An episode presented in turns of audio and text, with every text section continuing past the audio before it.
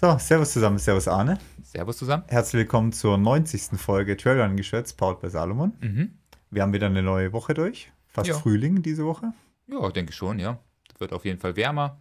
Aber ich glaube noch nicht dran, dass es äh, der Winter vorbei ist. Ich glaube, da kommt noch mal ein richtig schöner Winter. Der schlägt, auf jeden Fall, Woche. der schlägt auf jeden Fall nochmal zurück, der Winter. Auf jeden Fall, ja.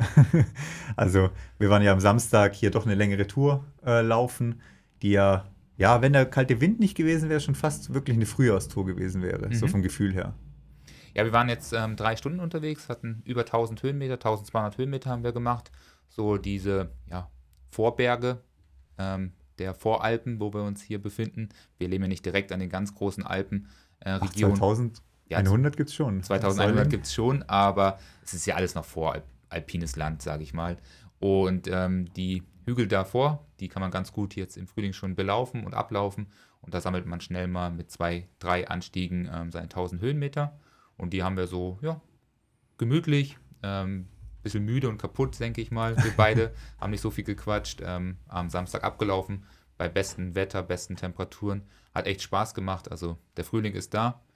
Aber ich bin auch irgendwie ein bisschen froh, dass dann vielleicht nochmal so ein Winterloch kommt, dass man nochmal ähm, so ein bisschen auf die Straße gehen kann. Weil jetzt ab Februar bis nächstes, äh, dieses Jahr September, Oktober, nur Trails habe ich auch keinen Bock. Eigentlich schon, kann man schon weiter so machen. Meinst du? Ja, keinen Bock mehr hier auf die Straßenrunden. Aber du hast ja auch geflucht unterwegs. Wegen was? Achso, wegen scheiß Trail jetzt. Scheiß ja. Trails, ja. ja, wenn man echt, echt wieder reinkommen muss. Erst wenn ich mich wieder dran gewöhnen muss irgendwie. ja. Ja, irgendwie hat es dann doch hinten raus wehgetan, die Höhenmeter. Ja, Und auch die Downhill-Kilometer. ja die also merke ich jetzt heute auch immer noch ein bisschen am Oberschenkel, ähm, dass man halt doch schon lange keine 1000 Höhenmeter mehr bergab gelaufen ist. Und ähm, gerade hinten raus war es dann schon noch ja, ein bisschen auch Tempo auf der Straße dann bergab, wo ich dann noch meinte, genau das macht jetzt die Beine kaputt. Mhm. Mit äh, kaputten Muskeln dann wirklich nochmal auf Tempo zu setzen hinten raus. Und ich glaube, genau das hat auch zugeschlagen. Ja, auf jeden Fall. Also meine Oberschenkel tun noch ein bisschen weh. Heute ist Dienstag. Ähm, Intervalle? Aber Intervalle stehen auch an wieder. Mal schauen, ob es ausreichend Erholung dann in den nächsten Tagen wieder gibt für die Oberschenkel. Ja, du hast ja die Ruhewoche jetzt durch Mhm. mit 70 Kilometer, 60 Kilometer, Ja, sowas, sowas. 70 ungefähr, ja. Genau, ich habe jetzt drei Belastungswochen mit 120 äh, jeweils durch. Muss jetzt nochmal eine ein bisschen durchziehen. Nächste Woche ist dann bei mir die Ruhewoche, weil es einfach von den Tagen her besser passt. Aber diese Woche wird es auch mal schauen, was so reingeht an Kilometern. Wahrscheinlich Ja. keine 120. Bisschen weniger. 140 wahrscheinlich. Nein. nee, wahrscheinlich ein bisschen weniger. Ja. Passt doch auch gut. Ab Wochenende steht ja auch dann die Fasnacht oder Fasnet bei uns vor der Tür. Fasching nennt man sowas. Nee, Fastnet heißt das bei uns. Die steht ja auch vor der Tür, das heißt, da wird dann auch ein bisschen weniger gelaufen. Ja, also ich, ich belächelte das ganze Event da ein bisschen.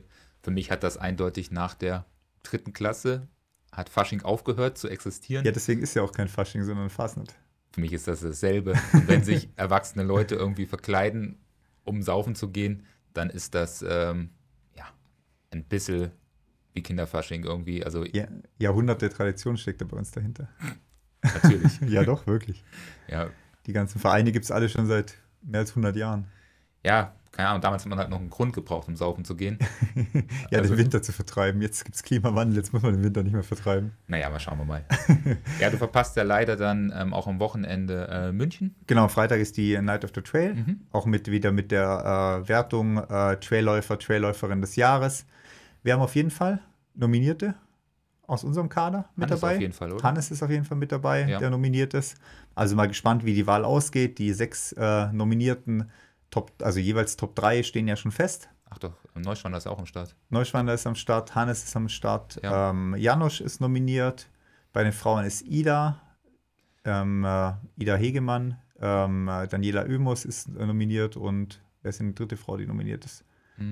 Hm, ähm, Katharina Hartmut. Katharina Hartmut, genau, ja, Ja. natürlich Katharina Hartmut. Sorry. ähm, genau, also die sechs werden sich die Top 3 jeweils unter sich ausmachen, das steht schon fest. Wer da ist, ja, freut sich auch auf alle sechs äh, zu treffen, weil die sind alle da. Wer noch keine Karte hat, kann sich auf jeden Fall noch eine Karte besorgen beim Trail Magazin. Ich denke mal, wird wieder ein ganz lustiger, ganz cooler Abend eigentlich. Ja, ich freue mich drauf. Ich werde auf jeden Fall mit Kim und Lisa hinfahren, ähm, also auch vor Ort sein. Angeblich habe ich auch eine Bühnenpräsenz, wovon ich noch nicht so ganz viel weiß. Also mal schauen, was ich da erzählen werde oder was ich da machen muss. Ähm, werde sicherlich noch die nächsten Tage informiert. Ja, diesmal ist ja eine reine Le Leserwahl. die letzten Jahre war ja die ähm, äh, Wahl immer eine Aufsplittung zwischen ähm, dem, der Jury, Mhm. wo quasi ich auch zum Beispiel meine Stimme abgegeben habe, und äh, dem Publikum oder halt der, der Leser von Trail Magazin. Und jetzt ist es nur noch eine reine Leserwahl äh, gewesen. Dementsprechend mal gespannt, wie die Ergebnisse sein werden. Ja, bei den, ähm, es ging ja eh nur bei der, also die Jury wurde sozusagen mit einbezogen bei der Wahl des Trailrunner Trailrunnerin? Des Jahres und des Trailrunners des Jahres. Ähm, bei den anderen Punkten war es ja immer schon eine Leserumfrage. Ja. Ich fand schon, dass das ähm, nochmal so einen Aspekt mit reinbekommen hat, der halt die ganze Sache nochmal eher aus der sportlichen Sicht ähm, Du meinst, betrachtet. Dass die Experten noch mit dabei waren? Genau. Ja. Jetzt kann es durchaus sein, dass wir ein Ergebnis sehen, was dann vielleicht auch ähm, community-bedingt ähm, ausfällt. Wobei das natürlich auch einfach auch, ja, auch nicht verkehrt ist, weil das ist ja auch viel Arbeit und viel Aufwand und wenn man da halt ähm, viele Personen im Bereich des Trailsports erreicht, dann hat vielleicht der oder die auch es verdient, Trailläuferin oder Trailläufer des Jahres zu werden. Ja, jemand kann ja da auch eine Inspiration sozusagen auch sein. Genau, und deswegen, das meine ich. Und deswegen ein Läufer, Läuferin des Jahres sein. Mhm. Ist ja nicht nur, dass man mit sportlichem äh, Erfolg sich da verdient machen kann, sondern wenn man Leute inspiriert und genug Leute inspiriert, kann es ja auch ein Erfolg sein. Ja.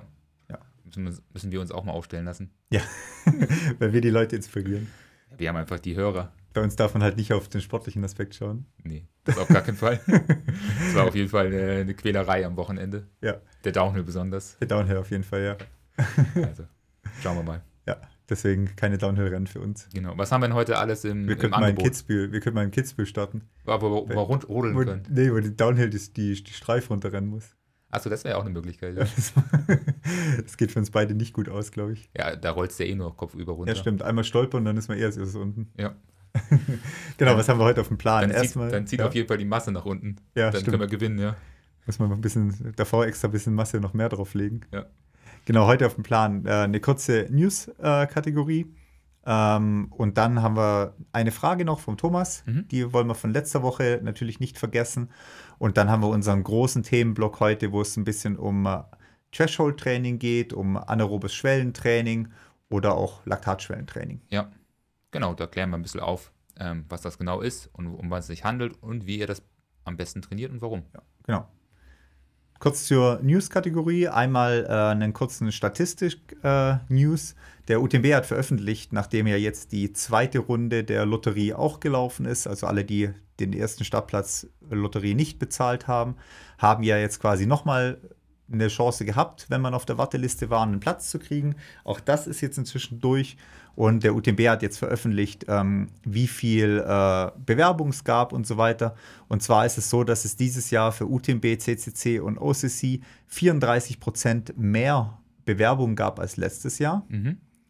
Ähm, und teilweise zwei bis dreimal so viele Bewerbungen, somit wie überhaupt maximale Ka ähm, Kapazität da ist. Ja, Und wenn man sieht, letztes Jahr sind doch relativ viele gezogen worden. Dieses Jahr habe ich echt viele enttäuschte Läufer, da gibt es echt, echt viele enttäuschte. Und daraus sieht man das, dass es wirklich zwei bis dreimal so viele gewesen wäre, wären, wie man hätte äh, ja, die Rennen füllen können. ja, Genau bedeutet das, dass beim UTMB 7200 Leute starten wollten. Das sind 30 Prozent mehr als letztes Jahr. Beim, OS, äh, beim CCC wollten 5400 starten. Das sind 22 Prozent wie mehr wie letztes Jahr. Und ganz krass ist es beim OCC. Da wollten nämlich 6.500 starten, was 50 Prozent mehr sind als 2023. ja, da hatte ich ja auch mit ein Los Glück gehabt letztes Jahr. Also ja, da, und da sieht man halt letztes Jahr, wie viel wart ihr wohl gestartet sind? Knappe 2000. vielleicht ein bisschen mehr, ja. Und äh, letztes Jahr gab es dann dreieinhalbtausend Bewerber. Oder 3000 Bewerber knapp und davon sind ja halt fast alle genommen worden. Und dieses Jahr gab es halt 6.500 Bewerber. Ja, Also es ist schon krass, äh, wie viel, wie die Zahlen da hochgegangen sind. Allein 7200, die auch den UTMB laufen wollten, bei ungefähr 2500, 2600 Startplätzen. ja, und das ist halt schon, also was ich krass finde, sind natürlich nicht hier so irgendwie 15 Kilometer einmal um Chamonix herum, wo dann irgendwie jeder mal mitmachen möchte, sondern sind halt 100 Meilen. 100 Meilen und 7000 Leute Ja. ähm, trauen sich das zu, diese ja, 100 Meilen anzugehen. Schon äh, beeindruckend, äh, wie groß dann doch vielleicht der Sport auch geworden ist. Und wenn man jetzt hier schaut, dass es alles zusammengerechnet 20.000 Bewerbungen sind, Mhm. die quasi für die drei Rennen rausgingen. Schon eine krasse Menge, was der Trailsport da auch einfach anzieht. Ja, und wie wird es geben? 8000 Plätze auf die beiden? Rennen? 10.000 gibt es insgesamt. Gesamt, ja. Ja, Aber auf dann die kommt noch ein bisschen TDS dazu Genau, und, ja. Und die ähm, kleineren Veranstaltungen. Genau, also die drei werden, wie du sagst, ungefähr 8.000 wahrscheinlich zusammen haben, ja. Mhm. Das heißt, du hast fast, wie sie schreiben, halt über zweimal so viele, wie eigentlich starten dürfen. Ja, das ist schon krass, ja. Da haben sie noch aufgeführt, wie viele äh, Running Stones man gebraucht hat. Ähm, 5,3 hat man im Schnitt gebraucht, um dabei zu sein dieses Jahr. Mhm. Letztes Jahr haben 4,9 gereicht. Also da ist die äh, Zahl, die man brauchte, auch gestiegen. Im Konkreten bedeutet das, beim UTMB brauchst du 6,8 äh, Running Stones, beim CCC 4,8 und beim OCC 3,7. Genau. Außer bei Tobi, der braucht wahrscheinlich 25, bis er reinkommt. Ja. genau, aber hier, ähm, also mit einem Running Stones, Stone war die Chance doch relativ gering. Ja, also genau. Das heißt, ähm, für 6,8 UTMB-Punkte muss man ähm, sozusagen dreimal eine 50 Kilometer Lauf machen Mhm. und einmal ein 21 Kilometer Kategorielauf, um diese 6,8 zu erreichen. Genau, aber du brauchst ja die 100k-Kategorie. Das heißt, einmal, Also musst du einmal auf jeden Fall lang machen. einmal lang muss man machen, also muss man auf jeden Fall einmal 100 Kilometer laufen Ja. und ähm, zweimal fast nochmal die 50, um, um die Kategorie zu erreichen und die entsprechenden Lose zu haben. Ja. Oder halt sehr, sehr viel Glück haben. Oder Glück haben, genau. Geht ja auch. Also ja, mit ein Los ist 6,8 auch nicht weit entfernt. Also Mhm. für alle Lottospieler, da kann man schon drauf setzen. Da ist die Chance auf jeden Fall höher, beim UTMB reinzukommen noch. Ja. Genau, dann ähm, war in Bad Füssing der Marathon, Halbmarathon und 10 Kilometer Lauf ist ja echt einer immer der frühesten schnellen Läufe, die man machen kann. Mhm. Wenn man sich so die Zeiten anschaut, kannst du mit einer 40 Minuten wirst du im äh, 10 Kilometer Lauf auch 90. Das heißt, der ist immer verdammt stark besetzt, verdammt schnell besetzt. Auch im Halbmarathon mit einer 1,30 gehst du nicht unter Platz 70 äh, raus. Von dem her, wer Tempo mal laufen will, seine Frühjahrsform testen will oder Winterform testen will, kann sich immer Bad Füssing äh, den Marathon 10er Halbmarathon anschauen. Nächstes Jahr dann auch wieder Anfang Februar. Ähm, paar Ergebnisse äh, waren echt auch Trailläufer ganz gut am Start. Zum Beispiel auf die 10 Kilometer der Hans-Peter Innerhofer, der eine 29,41 gelaufen ist. Ist auch, hat seine Bestzeit auch um eine Sekunde oder so verbessert, hat er gemeint gehabt. Ähm, ist mit starkem Nasenbluten auch ins Ziel gekommen, wenn man sich das Foto anschaut. Ähm, Maximilian Zeus, Mhm. der ja auch im, ja, vor allem im Berglauf auch aktiv ist, ist hier eine 31,32 auch gelaufen im gleichen Rennen. Also auch eine richtig starke Zeit. Und eine Domenica Meyer, die ja auch für Deutschland bei Olympia auf dem Marathon starten wird, ist eine 31,54 gelaufen. Ja. Sie ist ja auch im Berglauf äh, oder auf, leichter auf ja, Vertical Trails auch immer mal wieder unterwegs. Genau, ja. Beim Halbmarathon war Hannes am Start. Der ist eine 1,09 Genau, Hannes gelaufen. Namberger. Hannes Namberger ist eine 1,09 gelaufen. Auch da starkes Ergebnis. Hat Mhm. mich auch als Coach ein bisschen überrascht. der 1,10 bis 1,11 hatte ich eigentlich gedacht, kann er gut laufen. 1,9 hat er nochmal echt einen draufgelegt. Auch einen ähm, Patrick Ehrenthaler, der bei mir trainiert, ist eine 1,12,07 gelaufen. Auch für ihn neue Bestzeit. Und ein Sebastian ist beim 10er noch eine 35,09 gelaufen. Also, ja, war, war ein cooles Rennen. Also, war Ja, erfolgreich für die Winterform. Du hattest da echt ein paar gute Athleten am Start. Ähm, zweiten Platz mit einem Hans-Peter und eine neue Bestzeit. Mhm. Auch Glückwunsch dich, für dich als Trainer. Ja, hat ein bisschen gejammert, weil der, so wie du wahrscheinlich auch, du hättest wahrscheinlich dann rumgeschrien unterwegs, Warum? Weil er die ganzen ersten sechs, sieben Kilometer Tempo machen musste, weil der andere nur im Wind, hinter ihm gehängt ist. Ja, so, ist. ja. Und dann läuft noch die Nase und dann, Und dann ist der andere, glaube ich, mit zehn Sekunden nachher Vorsprung oder sowas ins Ziel vor ihm gelaufen. ja, taktisch klug. Ja. Weißt Aber du ja, hättest dich geärgert auf jeden Fall. ab 16 km/h immer nur noch im Windschatten Ja. laufen. Das ist die Regel. Das ist die Regel, ja. Haben wir letztens herausgefunden, wenn Ja. man diverse andere Podcasts hört. Aber Im du- Trail. Wir müssen sagen, Im, im, Trail, Trail. auf ja. dem Trail, ja. Genau. Für jeder, der rechnen kann, kann er mal rechnen, welche Pace das ist. und ob sich das lohnt, ähm, dort nochmal mit über 16 km/h zu sprechen. Also Bad Füssing, wer gesagt, wer Frühjahrsform testen will, äh, nimmt den sich für nächstes Jahr auf den Schirm. Mhm. Dann haben wir noch einen Nachtrag zur letzter Woche über die Sarah Benfares, Ja, die genau, wir letztes. Jahr im Doping äh, aufgeführt haben. Oder letzte, letzte Woche wurde sie ja des Dopings überführt von der NADA ähm, wegen Testosteron und EPO. Mhm. Dieses Jahr, äh, diese Woche gab es jetzt eine Wendung, und zwar hat ihr Vater sich geäußert bei einem äh, französischen Leichtathletikportal, SPE 15 heißt das. Da hat er sich jetzt geäußert, dass sie das, äh, die beiden Medikamente bekommen hat, weil sie Knochenkrebs hat ähm, und dadurch quasi ähm, EPO und Testosteron zur Medikation bekommen hat, um quasi das Immunsystem auch zu stärken, bevor eine Chemotherapie beginnt. Und ähm, deswegen sich aber sich nicht darum gekümmert hat, das quasi anzumelden. Mhm. Oder da sich nicht eine Ausnahmegenehmigung äh, einzuholen, die sie natürlich gekriegt hätte in dem Moment.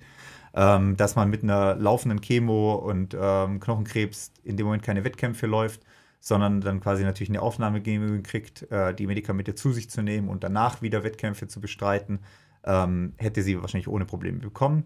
Ihre Aussage ist jetzt, oder die Aussage von ihrem Vater ist jetzt, dass man es halt einfach versäumt hätte, ähm, das anzumelden und dass man auf die Spur mit dem Knochenkrebs gekommen ist, nachdem sie zehn Ermüdungsbrüche äh, hatte. Ja, ich glaube, sie hat sich auch bei Instagram dazu geäußert, dass sie ähm, wohl auch momentan da nicht den Kopf frei hat, ähm, ja, die Kommunikation Richtung NADA oder Verband zu machen und dementsprechend dort auch das ähm, versäumt hat.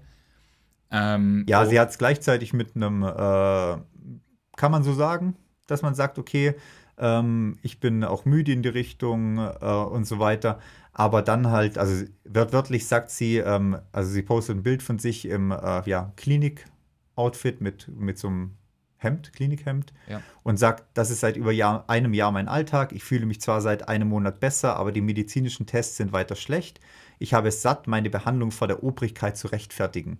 Ich gehe jetzt einen Schritt zurück, um mich besser um mich zu kümmern. Wir sehen uns bald. Mhm. Und diesen Nebensatz kann man halt weglassen. Ja, weil ähm, natürlich ist es schon nervig für alle Athleten, das haben wir ja auch schon mal thematisiert hier im Podcast, dass man immer ähm, jeglichen ähm, aktuellen Aufenthalt und ähm, jeglichen Medikamente, das man einnimmt, ähm, auch angeben muss. Aber wenn natürlich die ja, Behandlung schon sehr lange läuft, habe ich auch volles Verständnis dafür, dass man vielleicht da nicht hundertprozentig den Kopf für frei hat. Aber ich glaube auch nicht, dass der Aufwand allzu groß ist, da kurz ähm, zu melden, dass man diese Produkte nimmt. Die Produkte selber ähm, sind wohl auch ähm, ja, anerkannte Möglichkeit bei der Behandlung. Also es ist jetzt ja. nicht so, dass man das von weit hergezogen ähm, nimmt oder irgendwie nur darüber versucht zu, ähm, ähm, zu rechtfertigen. Also man nimmt diese Produkte wohl auch, aber es ist natürlich schon ein ja, bisschen negatives Geschmäckle, wenn es vielleicht die meist oder eins der verruften Dopingmittel sind, die man dort verwendet. Da ja, muss man schauen, aber natürlich auch keine schöne Geschichte und wenn das so ist, dann hat sie da auch auf jeden Fall mein volles Verständnis. Wie sich die ganze Sache entwickelt, muss man mal schauen. Genau. Und da muss sie natürlich dann auch entsprechende Medikamente und Rezepte und sowas nachweisen, um wahrscheinlich auch ähm, den Dopingbesitz oder den, die Mittel dann auch zu rechtfertigen und dann gar nicht mehr um sportlichen Sinne ähm, die Einnahme der Produkte ja, zu, zu melden. Genau, jetzt kommt es halt einfach darauf an, wie die NADA entscheidet, mhm. ähm, wie man den Fall bewertet, ob man ihr da den äh, Zuspruch gewährt mit dem Anzeige der Medikamente jetzt im Nachhinein aufgrund ihrer Krankheit oder wie auch immer die NADA dann entscheidet, was hier eine mögliche Sperre angeht. Ja, wahrscheinlich, also ich kenne mich da auch nicht hundertprozentig aus, aber ja, die sportliche Karriere ist vielleicht eh nicht mehr das, was in der Zukunft äh, als wichtig anerkannt wird. Ja, oder ist halt im, im ersten Moment bei sowas erstmal zweitrangig. Genau. Also ja, gibt auf jeden Fall Wichtigeres in dem Moment. Ja, also mal gucken, was sich da noch tut und ergibt. Aber das haben wir auf jeden Fall auch aufgeklärt. Nicht, dass wir sagen, gesagt werden, dass wir hier mit dem Finger auf eine Person zeigen, wo es dann eine Woche später wieder neue Entwicklung gibt. Ja. Genau, dann ähm, hat Kilian seinen Wettkampfplan veröffentlicht. Ja. Beziehungsweise das ganze Normal-Team hat seinen Wettkampfplan äh, veröffentlicht. Mhm ähm, mal mit Kilian angefangen. Kilian hat angekündigt, dieses Jahr eigentlich nur zwei große Rennen laufen zu wollen. Zum einen mal Ende Mai in Segama ja. und dann äh, Mitte August bei Sierra Sinal. Zwei Rennen, die er schon oft gelaufen ist. Auch schon mehrmals, glaube ich, gewonnen hat. Segama weiß ich jetzt gar nicht genau, aber Sierra Sinal schon mehrmals mitgelaufen, mehrmals erfolgreich dabei gewesen. Also ist es immer noch Rekordhalter, oder? Bin mir nicht ganz sicher. Ich glaube schon, ja. ja. Doch müsste noch Rekordhalter sein, ja. Mhm. Also, und er will dann im Juni, Juli, August noch äh, lokale Rennen in Norwegen und Schweden machen und im September wieder ein langes äh, Projekt, Long Personal Project hat er geschrieben, Also, ja, nichts, was mich vom Hocker reißt, wettkampftechnisch. Nee, ein bisschen schade. ich bin ein bisschen enttäuscht. Ja, wäre natürlich schön gewesen, wenn man ihn vielleicht nochmal bei einem anderen großen Rennen gesehen hätte. Vielleicht auch ein längeres Langstreckenrennen. Auf einer Länge, langen Rennen hätte ich ihn gerne nochmal gesehen, ja. Genau, aber vielleicht sagt er, okay, Fokus dieses Jahr mal für was Kurzes und geht da seine eigenen Projekte ähm, bei einer einer Normal nach oder sein Coaching ähm, Zukunft. Ich gehe davon aus, dass er sich im Coaching ähm, aufbaut und da eine, eine Firma vielleicht integriert. In Meinst du? ja, ich denke schon, ja. ich denke schon, dass er auf jeden Fall im Bereich Coaching irgendwas machen wird. Ähm, nicht umsonst wird er da in den nächsten Wochen viele Artikel veröffentlichen und dann entsprechend sich da positionieren und vielleicht irgendwas machen. Ich glaube nicht, dass er sich selber als Coach ähm, vermarktet, aber vielleicht irgendeine Firma, die dahinter steht und ähm, seine Ideen irgendwie auch ähm, an, die, an die Leute bringt. Genau, ich hätte ihn halt gerne auf irgendwas Langem gesehen. Ob es Lavaredo, UTMB wieder natürlich, aber ja, irgendwie fehlt es mir dann. Ja. Ja, noch ist er nicht zu alt, vielleicht kommt er dann nächstes Jahr zurück. Aber wir haben es ja schon vorausgesagt. das Ende naht genau. für alle. Gleichzeitig wie Kilian hat auch Emily ihren Plan bekannt gegeben. Sie will bei der Europameisterschaft starten, Mhm. die ja Ende Mai, Anfang Juni äh, stattfindet. Ähm, dann will sie auch Serie Sinal laufen und sie will vor allem äh, den äh, Pyrenäo Ultra, die 100 Meilen laufen Okay, im September. ja.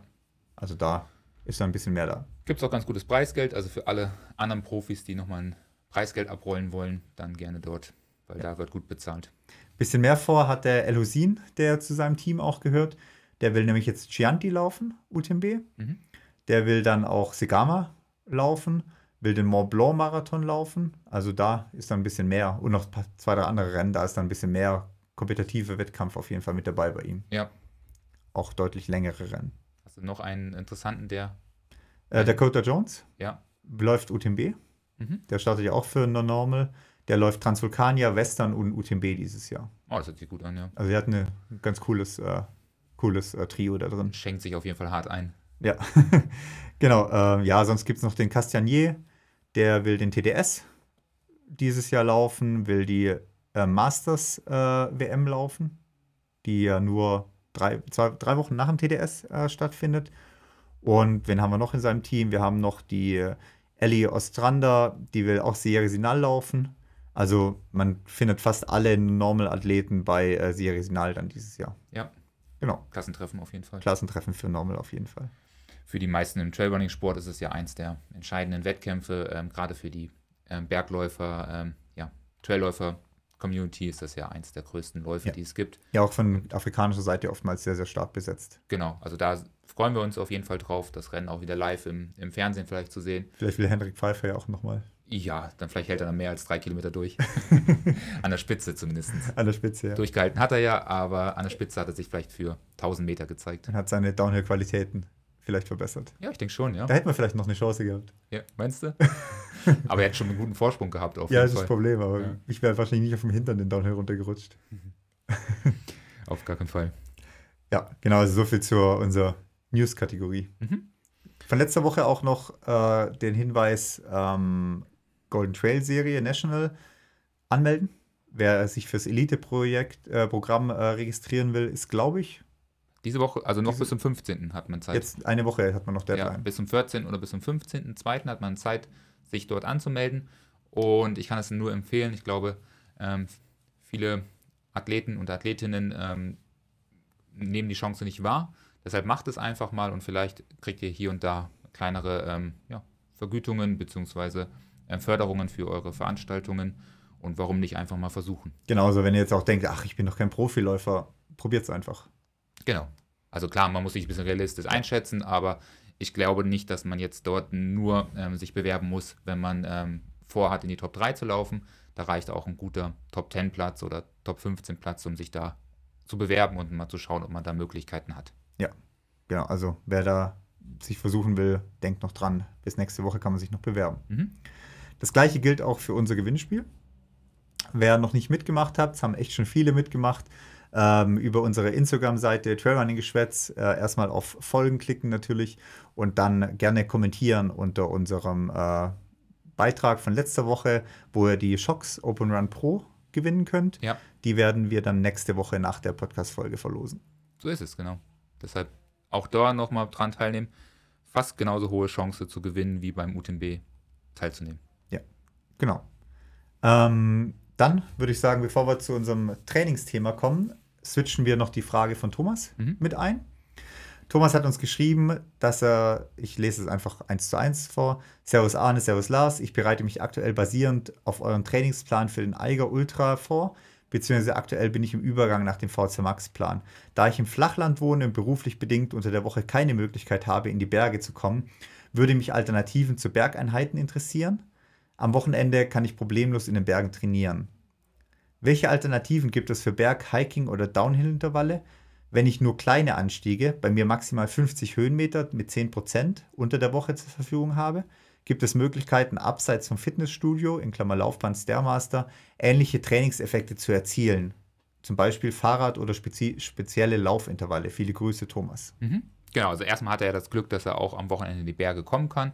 Damit ist natürlich, natürlich schon mal eine gute Grundlage gelegt. Man kann dann sicherlich auch die, die meisten der Einheiten dann auch am Wochenende dort erledigen. Gerade dann die Alpinerin, wenn er da die Möglichkeiten hat oder im Mittelgebirge ähm, zu trainieren. Da kann man schon mal sehr viel ähm, ja, für das Training beitragen. Und unter der Woche kann man natürlich dann vielleicht auch über etwas höheren Umfang ein bisschen auf die ähm, Bergmöglichkeiten ähm, ja, verzichten, weil man dann am Wochenende, am Sonntag vielleicht eine längere Trailtour macht im bergigen Land bzw. im alpinen Land und am Samstag vielleicht ähm, Hiking-Intervalle oder Berganläufe machen kann ähm, und dort sozusagen eine gute Kombination schon mal hinbekommen kann. Mhm. Genau, also da hat er zum Glück die, die Möglichkeit.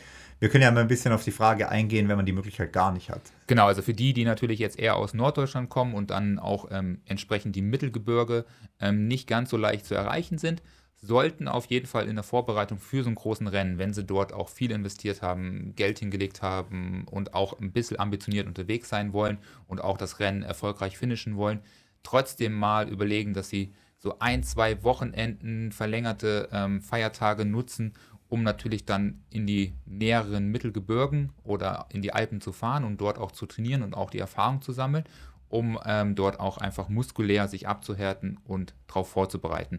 Weil es gibt kaum bis wenig Möglichkeiten, ähm, sich komplett perfekt vorzubereiten, ohne Berge vor der Haustür. Deshalb würde ich sagen, okay, nutzt es mal, dass ihr euren Familienurlaub im Vorfeld der großen Rennen ähm, vielleicht in die Berge legt und dort entsprechend trainieren könnt. Genau, also ganz ohne Berge wird es einfach schwierig. Also mhm. vieles kann man zwar über Trainingseinheiten äh, simulieren, wo wir gleich auch nochmal dazu kommen, aber so ganz ohne wird es einfach schwierig. Genau, also gerade so ähm, die Downhill-Belastung, wir haben es ja auch jetzt gesagt, wir laufen pro Woche 2000, 3000 Höhenmeter. Jetzt gerade nicht. Ja, aber so ungefähr. So ja. 2000 ist ähm, so Grundbelastung fast jede Woche mit drin. Die sammeln sich dann bei den Bergintervallen ja. an, bei den lockeren Runden, wo man mal schnell 300 Höhenmeter drin hat. Trotzdem fällt es einen auf, wenn wir jetzt mal 1000 Höhenmeter in eine Einheit legen. Da haben wir ja nicht mal 1000 Höhenmeter am Stück abgelaufen, sondern immer so 300, 400, ähm, dass dann einfach die Oberschenkel komplett durch sind. Und das ist halt äh, das Problem, dass man sowas zum Beispiel nicht ohne Berge trainieren kann. Genauso ist es auch die, die Uphill-Qualität ähm, kann man auch sehr schwer ähm, verbessern. Gerade dann, wenn es dann auch wirklich mal 1000 Höhenmeter wie zum Beispiel beim Eiger am Stück hochgeht. Das kann man kaum bis wenig trainieren, wenn man dann keine Berge vor der Haustür hat. Ja, vor allem kannst du halt auch das, den technischen Aspekt einfach nicht trainieren. Du kannst ja den nicht, äh, keine Ahnung, ein Steinchen aufs Laufband äh, kleben, was jede Runde vorbeikommt oder sowas, mhm. um dann nicht zu stolpern oder so. Genau, aber man kann sich zumindest, so gut es geht, ähm, dort annähern. Das ist ja auch wichtig, dass man sich auch dann entsprechend für so ein Rennen gut vorbereitet fühlt, wenn man die richtigen Trainingseinheiten ausübt. Aber es ist keine hundertprozentige ähm, ja. Trainingsmöglichkeit da. Ähm, die Möglichkeiten sind natürlich Laufband und Stairmaster, auch wenn das der Thomas jetzt erstmal ähm, ausräumt. Aber das sind natürlich die perfekten Möglichkeiten, auch wirklich mal länger am Stück äh, daheim im Flachland ähm, hochzusteigen oder hochzugehen. Und dafür eignen sich halt diese beiden Geräte perfekt, auch wenn es sehr langweilig für den einen oder anderen ist. Aber es ist wirklich die einzigste Möglichkeit, länger am Stück berghoch zu hiken ja. oder zu laufen. Genau, also wer ähm, im Fitnessstudio ist, da sind die Laufbänder ja meistens auf 15 Prozent beschränkt. Das ist für viele noch laufbar. Mhm. Da äh, muss man jetzt nicht unbedingt nur hiken. Man kann trotzdem sehr, sehr gut auch bei 15 Prozent schon, schon gehen oder hiken. Wer natürlich im Fitnessstudio ist, wo ein Stairmaster steht, hat natürlich einen Vorteil, weil du wirklich sehr, sehr steil äh, hiken musst oder kannst. Ähm, wenn man das Ganze zu Hause machen will und man hat ein Laufband mit 15 Prozent, dann wählt man eine Geschwindigkeit, wo man halt gehen muss bei 15 Prozent, beziehungsweise gerade so geht und geht da dann quasi schnell als Hiking-Intervalle. Wenn man jetzt die Möglichkeit gar nicht hat, wie der Thomas jetzt schreibt, kann man für die Bergbelastung das auch auf dem Fahrrad machen. Genau, also auf dem Fahrrad ist auch eine sehr gute Möglichkeit, ähm, das zu trainieren. Ähm, dort im Optimalfall auf eine Rolle oder auf einen Trainer daheim oder im Fitnessstudio auch wiederum. Ähm, dort halt mit niedrigen Trittfrequenzen fahren. Das heißt, vielleicht Intervallform sich ausdenken, die ähm, immer mit niedriger Trittfrequenz gefahren werden, zum Beispiel 4x8 Minuten, 4x15 Minuten, 3x20 Minuten, äh, längere Belastung am Stück, 50 Minuten bis 60 Minuten, dass man dort mit Trittfrequenzen von 50 bis 60 ähm, Umdrehungen pro Minute unterwegs ist. Genau, also hoher Widerstand, niedrige Trittfrequenz. Wer irgendwie Swift fährt oder Ruby fährt oder sowas, kann entweder, wie du sagst, entweder Intervallprogramme fahren oder auch einfach mal eine Stunde lang einen Berg hochfahren mhm. im äh, leichtesten Gang, also ähm, mit der schwersten Trittfrequenz, also wirklich steile Rampen äh, da fahren, steile Pässe fahren. Da kann man schon ganz gut die Oberschenkelmuskulatur trainieren. Wenn man natürlich auch dann nicht die Hiking Abfolge, den Hiking-Stil halt trainieren kann. Genau, aber es hilft auf jeden Fall auch einen hohen Mentalfaktor. Ähm, ist so ein bisschen das, was auch meine Athleten berichten. Ähm, wenn man ja draußen hiked, dann kann man ja das Tempo anpassen. Also man kann ja immer entsprechend ähm, ja, länger stehen, länger ähm, oder langsamer sich bewegen, langsamer gehen. Das heißt, wenn man müde ist und kaputt ist, dann nimmt man schon so ein bisschen vom Tempo raus, steht ein bisschen länger auf dem Boden und schon ist man in der Anstiegsgeschwindigkeit deutlich langsamer unterwegs. Wenn man dann aber auch auf dem Fahrrad sitzt, dann werden ja die Trittfrequenzen oft ähm, vorgegeben und dann muss man halt durchziehen, egal was es wehtut, wie der Oberschenkel brennt. Und das trainiert einfach auch ein ganz, ganz hoher mentaler Faktor, aber auch sehr spezifische Muskulatur am Ende. Ähm, das gleiche natürlich auch auf dem Laufband, aber beides entspricht dann immer nicht ganz der Realität.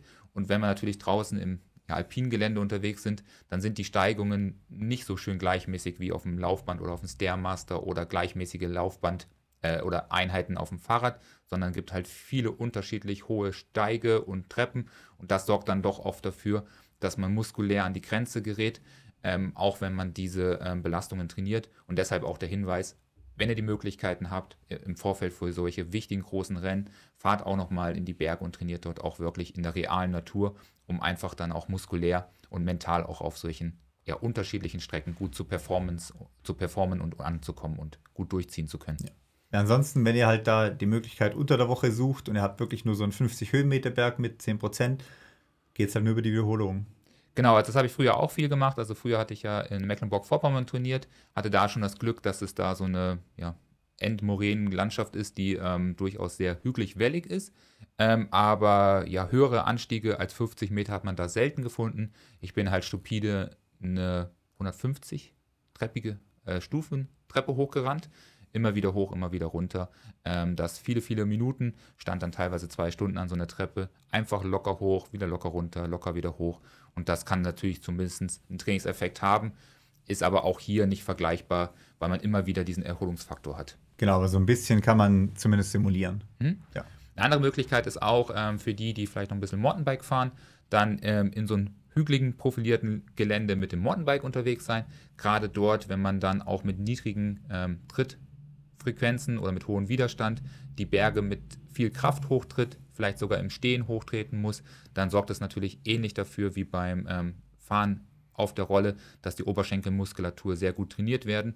Und wir sehen schon, dass das auch viel bringt. Also das ist jetzt nicht nur so, äh, macht irgendwas, sondern gerade das Fahrradfahren hat einen guten Effekt für alle, die vielleicht jetzt auch zu den frühen Trails und ähm, Rennen fahren möchten, wo jetzt die Berge noch nicht frei sind, ist das eine sehr, sehr gute Variante, das jetzt einzubauen. Ja, genauso. Das sind, denke ich mal, sind die Möglichkeiten, die man machen kann. Mhm. Ansonsten, wie du sagst, immer mal wieder versuchen, doch irgendwo Richtung den Mittelgebirge oder Berge zu kommen. Mhm, genau.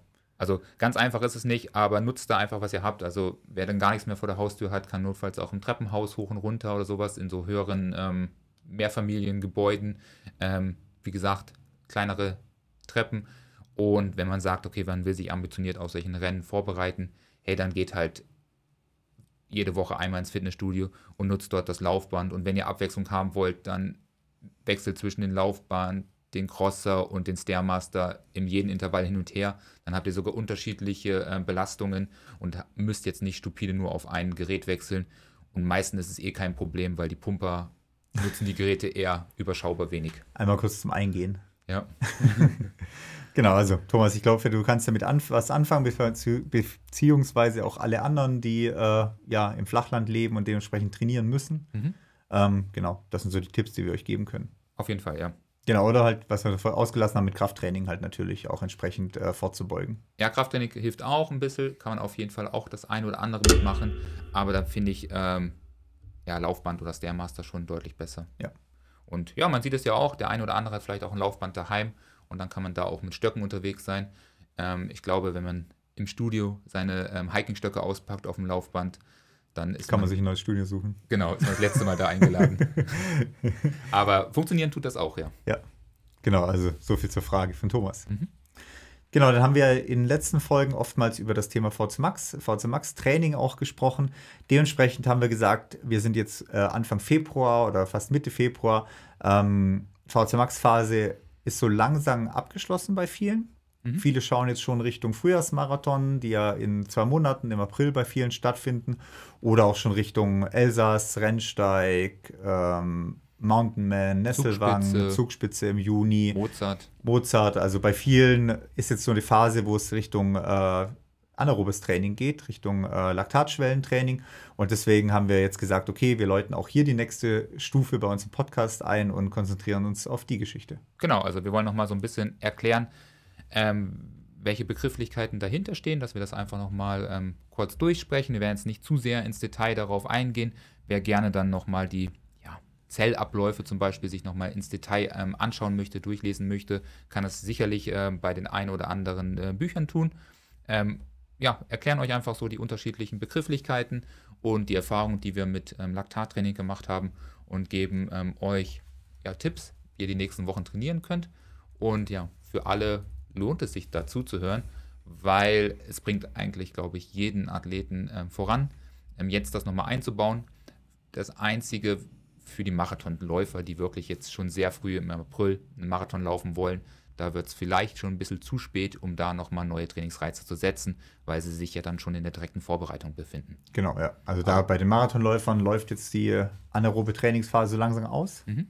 Und die wechseln jetzt dann eher in das Marathontraining, aber für alle anderen sicherlich noch aktuell. Genau, aber es gibt auch den einen oder anderen späten Marathon im Mai. Für die lohnt es sich auf jeden Fall nochmal ähm, vier, fünf Wochen ähm, dort ähm, ja, an der Schwelle zu trainieren und ähm, ja, fleißig zuzuhören, beziehungsweise die Tipps dann mitzunehmen für die Trainingseinheit heute Nachmittag. Genau. ja, bei viel, oftmals spricht man dann auch von Laktatschwellentraining. Mhm. Und da haben wir erstmal kurz, was ist Laktatschwelle oder was ist Laktat denn überhaupt? Genau, Laktat ist ähm, einfach erklärt ein äh, Prozess, der bei der Glykolyse entsteht. Ähm, dort wird Glucose, also Zucker, ähm, von in der Zelle zu äh, Pyrophat umgebaut. Erstmal, das ist so der erste Prozess. Aus Pyrophat entsteht dann die Energie, die wir brauchen zum Laufen. Und ähm, wenn wir bei einem hohen Tempo ähm, in den Sauerstoffmangel gehören, äh, kommen, dann ist es so, dass dieses Pyrophat ähm, zu Laktat umgewandelt wird und ähm, dieses dann im Körper entsteht. Habe ich das so gut zusammengefasst? Ja, weil dem Pyruvat fehlen dann entsprechend die Sauerstoffmoleküle und dann entsteht Laktat mhm. und nicht, die, nicht ATP. Genau, also solange wir eher im niedrigen Bereich unterwegs sind, ähm, entsteht da relativ wenig Laktat. Auch da wird Laktat erzeugt. Es wird immer Laktat erzeugt, auch wenn wir hier im Podcast sitzen und ähm, ein bisschen quatschen, gibt es Laktat. Aber natürlich nicht so in der Masse. Aber gerade dann, wenn der Sauerstoffmangel sehr hoch wird, ähm, entsteht halt dieser Laktatstoff. Weil es dann keinen Sauerstoff mehr gibt im Körper. Genau, also der Körper schafft es dann einfach nicht mehr entsprechend ähm, genug Sauerstoff in die Zellen zu liefern. Mhm. Genau, die Laktatschwelle ist nämlich genau das, was wir jetzt zum Beispiel gerade erwähnt haben. Wir sitzen jetzt hier, äh, machen Podcasts und produzieren natürlich auch Laktat, aber der Körper schafft es, das Laktat abzutransportieren aus den Muskelzellen äh, und da quasi kein Problem zu kriegen sozusagen. Ja. Ähm, Laktatschwelle gibt es dann äh, einmal die anaerobe Schwelle oder aerobe Schwelle. Und ähm, jeweils sind es Punkte, wo der Laktatabbau oder das, die Laktat, äh, das Laktatlevel einen gewissen Spiegel erreicht. Und wir sprechen jetzt vor allem hier von der anaeroben äh, Schwelle. Und das ist der Moment, wo der Körper das nicht mehr schafft, äh, das Verhältnis in der Zelle aufrechtzuerhalten zwischen äh, Laktatstoff und deswegen ähm, die Zelle anfängt ja dazu übersäuern an Laktat. Genau. Also da ist, entsteht sozusagen mehr Laktat, als der Körper ähm, wieder abbauen kann. Und die Schwelle ist ungefähr der Bereich, wo das so ganz minimal drüber ist. Das heißt, da entsteht noch nicht so viel, dass du ähm, in wenigen Sekunden aufhören musst zu laufen, sondern diesen Bereich noch relativ lange halten kannst. Ähm, sprechen wir gleich nochmal drüber, wie man das auch ermittelt. Ähm, für viele Athleten, einfach halber ge gesagt, liegt es ungefähr bei 4 Millimol, ist aber sehr individuell. Also es gibt ähm, Athleten, wo es über 4 Millimol liegt, es gibt aber auch Athleten, wo es unter 4 Millimol ähm, ja, Laktat im Blut liegt. Das heißt, das ist sehr individuell, hat aber auch nicht ähm, Bezug zur Leistung des jeweiligen Athleten. Also auch absolute Top-Athleten können dort mit deutlich weniger Milli 4 Millimol unterwegs sein. Ähm, genauso gut aber auch andersrum Top-Athleten über 4 Millimol ähm, Laktat im Blut. Genau, es ist eine individuelle äh, Schwelle. Deswegen ist dieses, der, was man in der Literatur oft findet, 4 Millimol, meistens so ein Wert, den man halt annimmt oder halt setzt einfach quasi, um da eine Vergleichbarkeit zu haben. Aber ähm, wenn man jetzt eine Leistungsdiagnostik macht und da wird stur nach 4 Millimol Laktat, äh, die Laktatschwelle gesetzt, ist meistens schon ein Indiz dafür, dass es vielleicht nicht ganz handwertlich optimal gemacht wird. Genau, sprechen wir auch gleich nochmal drüber. Ähm, jetzt spricht der eine oder andere auch noch von der Threshold. Ähm, auch für die Athleten, die bei uns ja trainieren, ähm, heißt es ja auch Threshold, weil das ja alles ähm, englisch bezeichnet wird. Und ähm, da muss man sagen, ist es ist einfach auch die Laktatschwelle, ähm, die als Threshold zu bezeichnen ist. Also das ist dasselbe. genau, und wir ermitteln die Laktatschwelle ja über einen Feldtest. Genau, also bei uns sind es 45 Minuten. Lauft ihr, wenn ihr bei uns quasi einen Trainingsplan macht oder ins Coaching oder Level Up einsteigt, lauft ihr einen 45-Minuten-Test in einem Tempo, wo ihr sagt, das geht 45 Minuten lang, aber auch keine Minute länger. Mhm. Aber auch jetzt nicht 45 Minuten getrödelt. Also es soll schon quasi all out für 45 Minuten sein. Genau, möglichst gleichmäßig einfach. Und dann könnt ihr zwischen der 10. und der 30. Minute, also so im mittleren Teil, ähm, eure Schwellen ähm, ermitteln, also eure ähm, Threshold und die befindet sich dann ja, bei der Pace, als auch bei der Herzfrequenz, als auch bei den Wattwerten, wenn man die herausnimmt. Und wenn man diese Werte hat, dann kann man dort auch ähm, relativ gut nachtrainieren. Also unsere Trainingspläne richten sich ja immer nach der Schwellenleistung und dann kann man dementsprechend auch gut mit unterwegs sein. Man muss aber dazu sagen, das ist ein rein theoretischer Wert, weil natürlich auch wir ähm, nicht wissen, was dann in dem Moment im Körper passiert. Ist der Athlet dann schon bei 4 Millimol, ist er drüber oder drunter? Wäre noch ein bisschen was möglich gewesen. Also hier nähert man sich dieser Schwelle nur über einen theoretischen Wert an, aber in der Praxis hat sich das für sehr, sehr viele Athleten bewahrheitet. Man muss aber auch dazu sagen, dass es Athleten gibt, wo das nicht funktioniert. Aber hier sprechen wir wirklich von ja, seltenen Ausnahmen. Ähm, für die meisten, die können sich dort gedankenlos an dieser Schwelle orientieren und erreichen da sicherlich gute Trainingsmöglichkeiten, wenn man danach sein Training dann auch steuert und strukturiert. Genau, oder bei vielen äh, besteht die Möglichkeit, zum Beispiel auch einen Wettkampf äh, herzunehmen.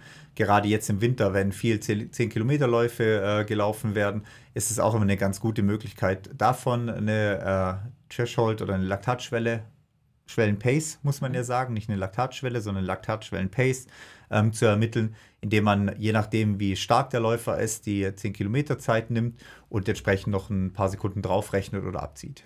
Genau, also man dann, wenn jetzt jemand, ähm, sag ich mal, 40 Minuten zum Beispiel läuft und einfach diese 40 Minuten ähm, Wert zwischen der 10. und der 30. Minuten für sich rausklickt oder ausrechnet, dann braucht man da auch nicht viel rumrechnen.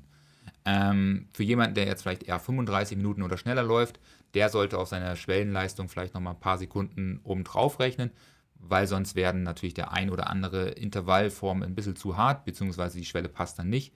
Für alle Athleten, die jetzt zum Beispiel eher bei 50 Minuten unterwegs sind oder nochmal ein bisschen langsamer laufen auf 10 Kilometer, die sollten dann eher ähm, ein bisschen was abziehen und dementsprechend vielleicht statt 5 Minuten eine 4 Minuten und 50 als Schwelle einwählen, weil sie dann eher entsprechend 5 bis 6, 7 oder 10 Minuten langsamer, schneller laufen hätten können. Genau. Eher ins Ziel gekommen wären, sozusagen. Also da wäre wahrscheinlich bei 9 Kilometer, beziehungsweise vielleicht auch erst bei 8,5 oder sowas, wäre ja diese 45 Minuten geschafft und erledigt. Und dementsprechend würden sie dann, wenn sie das wieder maximal abrufen, auch ein bisschen schneller laufen können. Ja, genau. Jetzt haben wir es ja per Feldtest quasi ermittelt oder mhm. ermitteln wir das per Feldtest. Man kann das Ganze natürlich auch im Labor ermitteln. Viele von unseren Athleten machen das ja auch im Winter oder wir kriegen das auch oftmals von Athleten, die neu einsteigen oder auch bei den Profis, ähm, dass hier ähm, wurde eine Leistungsdiagnostik gemacht und ähm, wir haben ja oft eine Diskussion auch darüber, über Diagnostiken, wo dann einer eine hat und alle gucken dann wieder drauf, weil da ist schon sehr viel ja, Mist auch mit dabei. Ja, es gibt ähm, sehr viele Labors, die das anbieten. Also jeder Sportarzt hat oft die Möglichkeit, das Ja, du musst ja nicht mal Arzt sein. Ja, muss nicht ein Arzt sein, aber man kann es halt bei sehr vielen Leuten machen, in der Uniklinik, keine Ahnung, beim Arzt, beim ähm, Sportcoach, Ja, viele Lauftrainer sagen, ja. machen, bieten das auch an, dass ja. sie Leistungsdiagnostik machen genau. und so weiter. Und da kriegt man doch, wie du sagst, ja viel Blödsinn auch. Also weil es ist halt keine einheitliche ähm, Formel, die verwendet wird oder ein einheitliches Protokoll, was genutzt wird. Da wird ähm, sehr viel unterschiedliche Protokolle verwendet. Ähm, viele Protokolle werden aber auch sehr allgemein gehalten. Das heißt, ähm, da wird nicht auf die individuellen äh, Leistungen des Athleten eingegangen. Ähm, man kann ja kein Protokoll für jemanden nutzen, der zum Beispiel ich sag mal, 50 Minuten auf 10 Kilometer läuft und dort das gleiche Protokoll für jemanden anwenden, der zum Beispiel 32 Minuten auf 10 läuft. Das funktioniert nicht, wird aber leider in der Praxis sehr häufig angewendet. Und da hast du, glaube ich, ja, viel, ja. viel Blödsinn schon bekommen, auch alleine wieder die letzten Tage. Ja, es gibt dann schon, ähm, also oftmals, es gibt mehrere Probleme. Einmal gibt es das Problem, dass natürlich ähm, Teststreifen sind teuer. Mhm. 2 Euro kostet so ein Teststreifen. Das heißt, wenn ihr jemand habt, der bei euch eine Leistungsdiagnostik macht und er macht dann acht Stufen, dann kostet das eh, den allein schon 16 Euro nur die Teststreifen. Ähm, und die sind halt mit eingepreist in den Preis, was ihr bezahlt. Ähm, deswegen ist natürlich irgendwo auch das Ziel, möglichst wenig äh, Messungen zu machen. Deswegen werden oftmals große Stufenabstände gewählt, also oftmals werden 2 kmh Schritte gewählt, was vor allem bei Athleten, die so sagen wir mal, im Mittelfeld äh, oder im vorderen Mittelfeld sind, oftmals ein Problem darstellt. Weil dann lauft ihr manchmal eine 10 km/h, eine 12 km/h, 14, 16, 18 km/h Stufe und bei 18 ist dann bei vielen Abbruch. Mhm. Das ist so, was ist 18, 330, 320 Tempo. Ja. Da ist dann bei vielen dann Abbruch. Meistens wird die Schwelle dann ähm, irgendwo bei ja, 17 ähm, sich ausgedacht oder hingelegt. Das Problem ist, dass dann viele der Athleten bei 16 km/h 3 Millimol äh, Laktat haben und bei 18, was sie dann noch schaffen, haben sie dann 5 oder 5,5 Millimol Laktat. Und dadurch habt ihr quasi den Wert zwischendrin, 17 km/h, was vielleicht irgendwo Richtung 3,8, 4,2 Millimol Laktat gewesen wäre, wird einfach übersprungen. Und da wäre aber der optimale Wert gewesen. Das genau. heißt, die Schwelle wird irgendwo dazwischen liegen, zwischen 16 und 18. Aber wo jetzt die Schwelle genau liegt, habt ihr dann nicht ermittelt. Genau, also das ist halt sozusagen ungünstig vom Messzeitpunkt her, ja. aber auch für ähm, langsamere Athletinnen und Athleten ist natürlich das, das Problem, dass sie dann mit so einer ja, extreme Steigung oft nicht zurechtkommen. Ja. Das heißt, dort werden halt ähm, drei, vier Messungen nur durchgeführt, weil sie dann schon ab 13 oder 15 km/h schon, schon gar, nicht mehr laufen können, gar nicht mehr laufen können, dort an ihre körperliche Grenze kommen und deshalb funktioniert das genauso wenig. Dann macht man irgendwie eine, eine Stufe bei 6 km/h, wo sie gehen können, dann 8 km/h, dann, dann kommen sie so ein bisschen in, ins Rollen rein.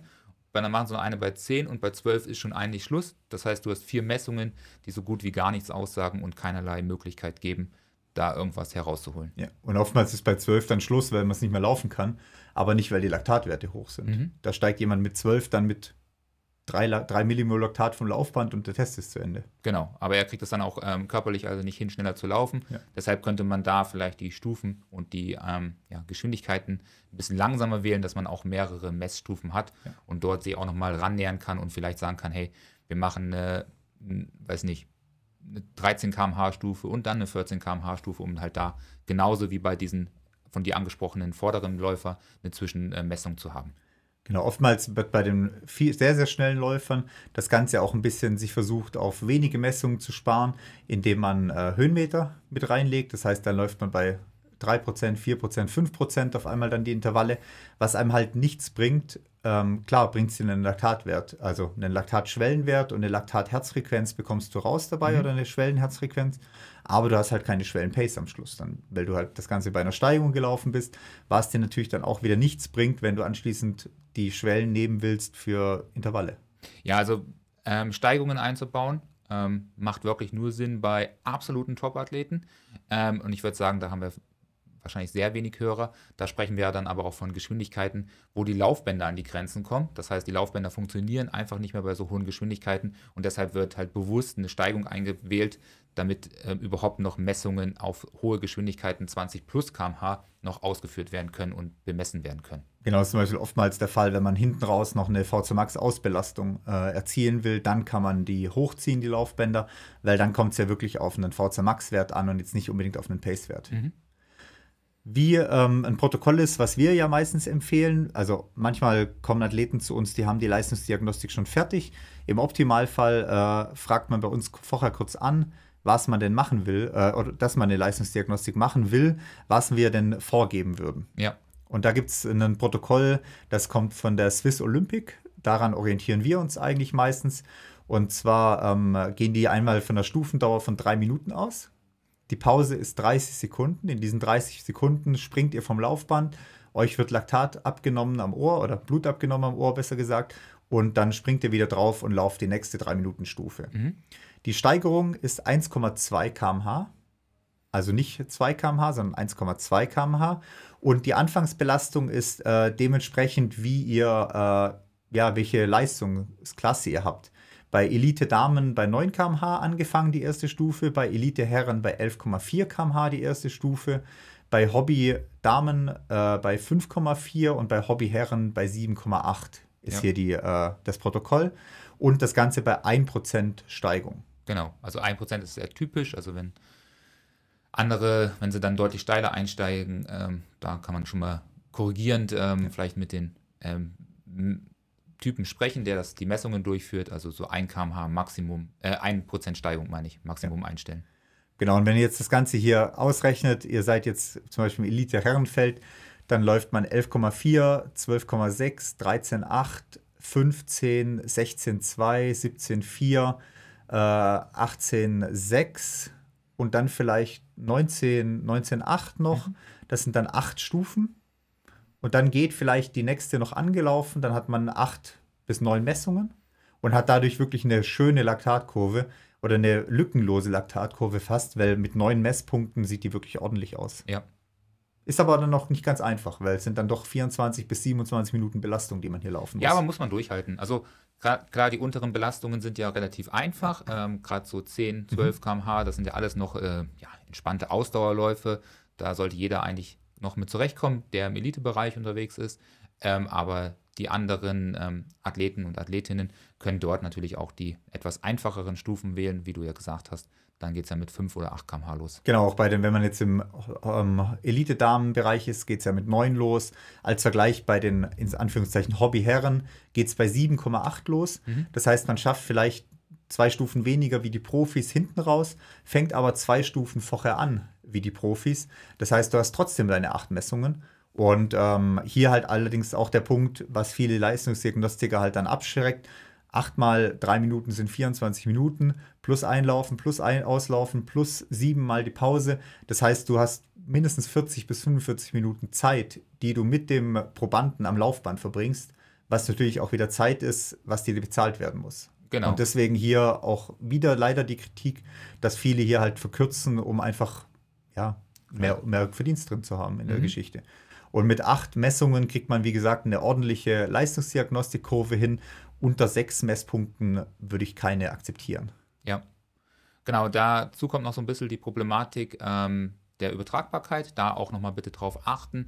Ähm, nur weil ihr Werte herausbekommt, die ähm, ja, in der Diagnostik entstanden sind, heißt es nicht, dass zwingend eure Uhren und eure Herzfrequenzgurte die gleichen Werte ausspucken.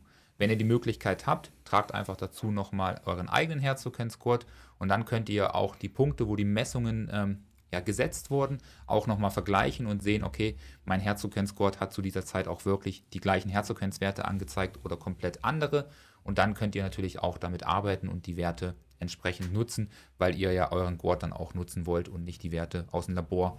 Da gibt es durchaus Differenzen. Genau. Wichtig ist auch nochmal zu sagen, ähm, guten Diagnostiker, der das dann auch durchführt, der setzt dann oft die ähm, Punkte nochmal individuell, schaut sich dann zwar nochmal die möglichen unterschiedlichen Methoden an, die er anwendet, aber setzt da vielleicht nochmal kleine Korrekturen an und sagt, okay, die ähm, ja, Methode, die wir gewählt haben, setzt die Schwelle zwar an dieser Stelle, aber laut Kurvendiagramm, laut grafische Darstellung, kann man vielleicht die Kurve auch nochmal um 1 Millimol höher setzen, beziehungsweise um 1, 2, 3 Herzogenzwerte höher und dann einfach auch nochmal individuell das anpasst und dort nicht einfach das vorgefertigte Computer ähm, Simulation verwendet und einfach sagt, okay, hier ist es und ciao. Genau. Jetzt haben wir die, äh, das Ergebnis vorliegen. Dann gibt es ja oftmals äh, Begrifflichkeitsdefinitionen, auch was Laktattoleranz und was Laktatverträglichkeit angeht. Genau, also da wird halt oft ein bisschen gemischt. Auch ich hatte früher mal ein bisschen den Fehler gemacht, dass man das schnell immer vergleicht. Hören sich ja auch sehr ähnlich an, die Werte, aber beide Werte sind unterschiedlich. Ähm, die Laktattoleranz ist der Wert, äh, wenn ihr möglichst lange auf euren äh, Laufband durchhaltet. Das heißt, für alle Athleten, die dann noch mit 20 km/h loslaufen, die haben höchstwahrscheinlich eine hohe Laktattoleranz oder sind sowieso sehr gute Athleten, weil das bedeutet, wie hoch die Laktatkonzentration im Körper ansteigen kann und wie lange das der Athlet noch aushält, bis er dann ähm, ja, übersäuert und nicht mehr weiterlaufen kann. Genau, so Sprinter oder 800 Meter, 400 Meter, 1500 Meter Läufer, Läuferin schaffen da oftmals zweistellige Laktatwerte. Also 9 Millimol, 10 Millimol, 11 Millimol sind da keine Seltenheit, während bei, sagen wir mal, vielen Ultraläufern dann halt bei 6 Millimol, 7 Millimol halt Schluss ist, mhm. von der Höhe her. Also genau, also für alle, die halt auf ja, schnellen, kurzen Distanzen unterwegs sind im Laufsport, also da wirklich die 800 Meter oder auch auf sehr aggressiven, ähm, ja, sprintlastigen Sportarten unterwegs sind, im Radsport zum Beispiel, wo man immer wieder antreten muss. Jetzt nicht Bahnrad, Bahnrad, Bahnrad oder diese Eishockeyspieler oder sowas. Genau, es gibt auch diese ähm, hier diese Fahrradfahrer, die auch auf großen Kreisrunden fahren und immer wieder so ähm, Sprints und sowas. Madison sowas. Ja, wie heißt es? Madison ist es, glaube ich, oder? Ich weiß nicht genau, ja. wie das heißt. Aber die fahren dann einfach so hier ähm, Nürnberg-Schleife ab. Ach so, sowas, ja. Ich dachte, jetzt, ich dachte du meinst im Bahnrad, wo die dann immer wieder eine Runde wieder ansprinten müssen wo immer der Letzte wird eliminiert. Ja, genau sowas ist das ja. auch. Oder es gibt es ja auch dann im, im Outdoor-Sport, wo die dann ja. auch Nürnbergring oder sowas darum eiern. Und dann gibt es immer wieder Sprintstrecken, ähm, wo sie ja. ganz kurz gewinnen müssen. Da muss man nicht das Rennen gewinnen, man muss halt diese Sprinter irgendwie gewinnen. Und das sind halt diese Athleten, die halt eine hohe Laktattoleranz haben, weil die immer wieder ans Limit gehen können und ihren Körper richtig hart ausbelasten können und mit diesem hohen Laktatstoff im Blut dann umgehen können. Genau, spielt für unseren Trailsport äh, nicht die große Rolle. Ja, ich denke schon, dass es über wenig Rolle spielt. Natürlich ist es auch eine hohe Laktattoleranz zu haben. Heißt auch für ähm, Athleten natürlich auch im Training sich vielleicht ein bisschen mehr ausbelasten zu können. Das heißt, dort auch mehr ans Limit zu gehen. Deshalb nicht völlig unwichtig, aber ähm, natürlich nicht wichtig, so hoch wie es ein 800-Meter-Läufer oder sowas ähm, bevorzugt. Das heißt, das kann man ähm, gut ignorieren. Ähm, man muss jetzt kein spezifisches Laktattoleranztraining machen. Das ist nicht notwendig. Ja. Vielleicht im Sprint braucht man es auch, aber wer nach 100 Meilen noch sprinten kann, der hat vielleicht die 100 Meilen davor auch nicht entsprechend hart durchgezogen. durchgezogen. Genau, was bei uns nämlich wichtiger ist, die Laktatverträglichkeit. Hier sprechen wir nämlich davon, bei einer gewissen Geschwindigkeit weniger Laktat zu produzieren, mhm. als man das vielleicht im Trainingszyklus davor oder im Jahr davor getan hat, um quasi einfach mit einer höheren Laktatkonzentration länger laufen zu können. Genau, also der, der Körper lernt einfach, wie er den anfallenden Laktatstoff, der ja auch bei niedrigen Intensitäten schon ähm, ankommt, deshalb kann man ja überhaupt Messungen auch bei unteren Stufen durchführen, ähm, gut verstoffwechselt und dort halt einfach ähm, ja, mit niedrigeren Laktatspiegel unterwegs sein kann, so wie du sagst. Und dementsprechend ähm, ist das sehr wichtig für unseren Sport. Genau, also Beispiel, ihr seid, macht eine Leistungsdiagnostik bei 16 km/h, habt ihr 3,8 Millimol Laktat mhm. erzeugt Ihr trainiert jetzt ein halbes Jahr, geht wieder zur Leistungsdiagnostik, lauft wieder 16 km/h und auf einmal produziert ihr 3,5 Millimol Laktat, 3,2 Millimol Laktat vielleicht. Das heißt, eure ganze Laktatkurve hat sich einmal nach rechts verschoben.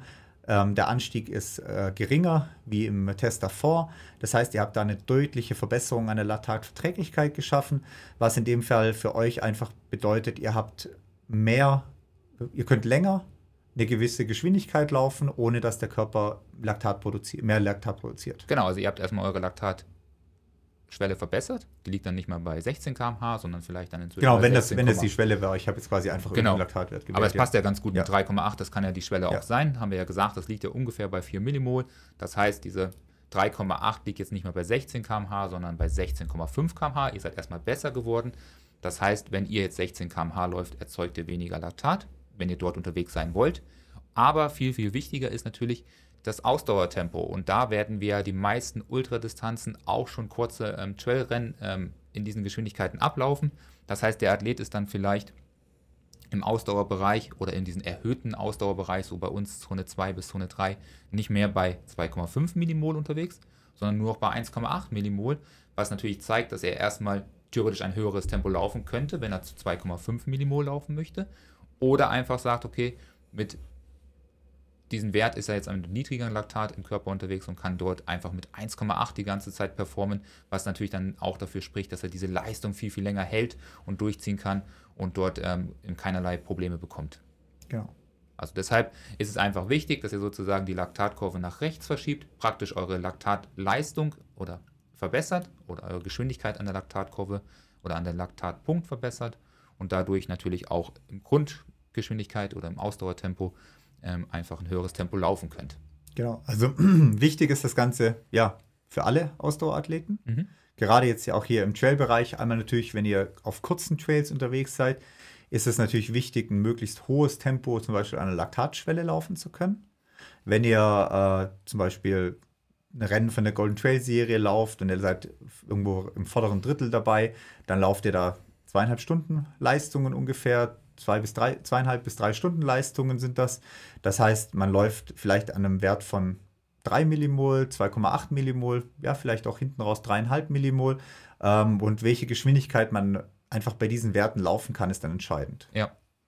Wenn ihr jetzt eher auf den Langdistanzen unterwegs seid, auf den Ultras, auch da hilft euch eine Rechtsverschiebung äh, der Laktatkurve, indem ihr quasi bei einer niedrigen äh, Millimol-Wert äh, ja, einfach eine höhere Pace laufen könnt, wie vielleicht davor. Da geht es dann einfach nur darum, ich kann meine, meinen 5er-Schnitt, meinen 530er-Schnitt vielleicht bei 1,1 Millimol laufen, anstatt bei 2 Millimol, wie es vorher der Fall war. Ja, genau, das ist perfekt. Also da kann man alle von profitieren. Und Marathonläufer genauso auf der Straße, also Halbmarathon, Halbmarathons gehen sicherlich da auch gut. Auch der 10-Kilometer-Läufer wird ähm, davon profitieren weil er dann auch an der Schwelle ein höheres Tempo laufen kann. Genau, also für alle, die immer denken, warum muss ich äh, Laktatschwellentraining machen, obwohl ich 100 Meilen laufe, das ist der Grund, warum. Mhm. Genau. Ähm, jetzt haben wir gesagt, alle profitieren davon. Ähm, jetzt ist natürlich die perfekte Jahreszeit, weil ihr noch ein Stückchen davon entfernt seid, mit dem spezifischen Training zu beginnen. Das heißt, das Training, was euch dann am meisten im Rennen bringt, ist Ausdauer, Abhärtung, Hiking-Intervalle, Kraftausdauer am Berg, ähm, was bringt uns noch? Downhill-Anpassung, ähm, möglichst lange durchzuhalten, mit der Ernährung zurechtzukommen. Das sind alles so spezifische ähm, Trainingskomponenten, die direkt in der Wettkampfvorbereitung passieren. Ähm, davon sind die meisten jetzt noch ja, so zwei, eineinhalb Monate von entfernt. Und dementsprechend kann man natürlich jetzt optimal ähm, das Threshold-Training oder Laktatschwellentraining absolvieren, um einfach das Grundlagentempo nochmal ein bisschen zu erhöhen und dann entsprechend bei weniger Millimol unterwegs zu sein für die eigentlichen Rennen oder Renngeschwindigkeiten. Ja, genau. Typische Einheiten hier ist, wenn man 5 mal 6 Minuten, drei Minuten Intervalle ähm, mit kurzen Pausen, eine Minute Intervalle mit kurzen Pausen. Das heißt, viele Intervalle, wo der, äh, die Herzfrequenz relativ hoch bleibt. Mhm. Ihr erholt euch nicht in der Pause oder nur leicht quasi, aber der Körper muss quasi lernen, mit dieser erhöhten Laktatkonzentration in den Muskeln zurechtzukommen. Genau. Also wirklich äh, 5x6, Felix hat das ja auch so ein bisschen vorgestellt in sein ähm, Double Threshold Training. Das heißt, alle können jetzt im Prinzip Double Threshold ähm, absolvieren, nur nicht mit zwei Einheiten am Tag, sondern über die ganze Woche verteilt, zwei bis drei Intervalle vielleicht. Also für die Anfänger erstmal ein, für die Fortgeschrittenen schon mal zwei. Und die äh, ambitionierten Athleten können sicherlich auch mal ein drittes Intervall mit einbauen. Ähm, das heißt, ihr absolviert 5 mal 6 Minuten mit 1 Minute Pause, locker traben einfach zwischendurch, ähm, an der Schwelle. Das äh, dürfte gut passen.